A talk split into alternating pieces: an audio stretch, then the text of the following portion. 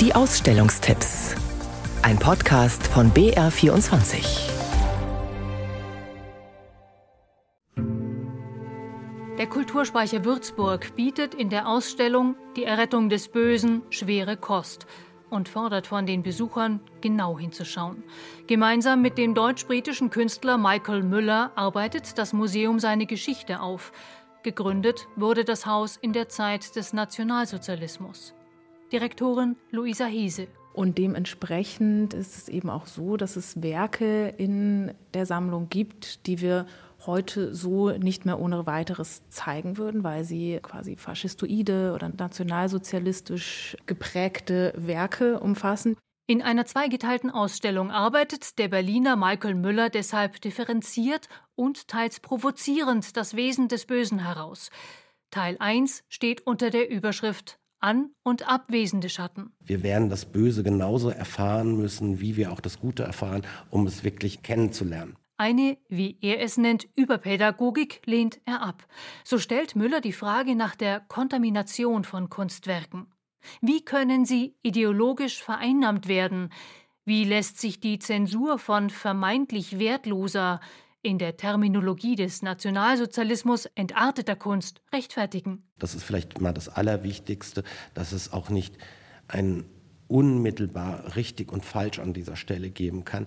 Wir können uns der Sache annähern und können auf jeden dieser Annäherungen unterschiedlichen Gefahren begegnen. Gezeigt werden unter anderem Arbeiten von Künstlerinnen und Künstlern, die 1937 in der Ausstellung Entartete Kunst gebrandmarkt wurden.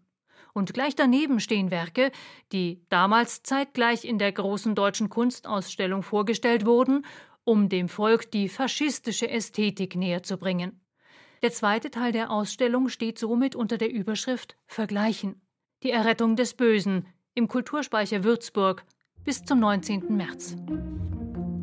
Digitale Elemente sind aus Ausstellungen im 21. Jahrhundert nicht mehr wegzudenken. Am ZKM, dem Zentrum für Kunst und Medien in Karlsruhe, läuft derzeit eine Schau, die sich mit der Digitalisierung von Ausstellungen beschäftigt. Betreut wird sie von Livia Nolasco Rochas. Unsere Theorie ist, dass es zunehmend in die Richtung Hybride geht. Und wir gehen diese Frage nach, wie physische und digitale oder virtuelle Räume miteinander besser verzahnt werden können. Im Kern von Matter, Non-Matter, Antimatter geht es um die Frage, wie sich längst vergangene Ausstellungen digital wiederbeleben lassen. Als konkrete Beispiele ihrer Arbeit nutzt die Kuratorin die wegweisenden Ausstellungen Les Matériaux des Centre Pompidou Paris aus dem Jahr 1985 und Iconoclash des ZKM Karlsruhe aus dem Jahr 2002. Wichtig ist ihr zu betonen, dass sie in Karlsruhe nicht einfach nur längst Vergangenes wiederholen wollen. In der Ausstellung können die Besucherinnen eine interaktive Installation beide digitale Modelle besuchen. Wir haben Künstlerinnen beauftragt, auf diese Themen zu reagieren. Wir haben aber auch Kunstwerke aus beiden Ausstellungen hierher geholt. Und darüber hinaus, wir haben auch noch einen Ausblick zusammengestellt, wie zum Beispiel die digitale Wiederbelebung der ersten Dokumenta. Einen Vorgeschmack vermitteln zwei virtuelle Ausstellungsmodelle auf der Webseite des ZKM. Matter, Non-Matter, Antimatter ist zu sehen im Zentrum für Kunst und Medien Karlsruhe bis zum 23. April.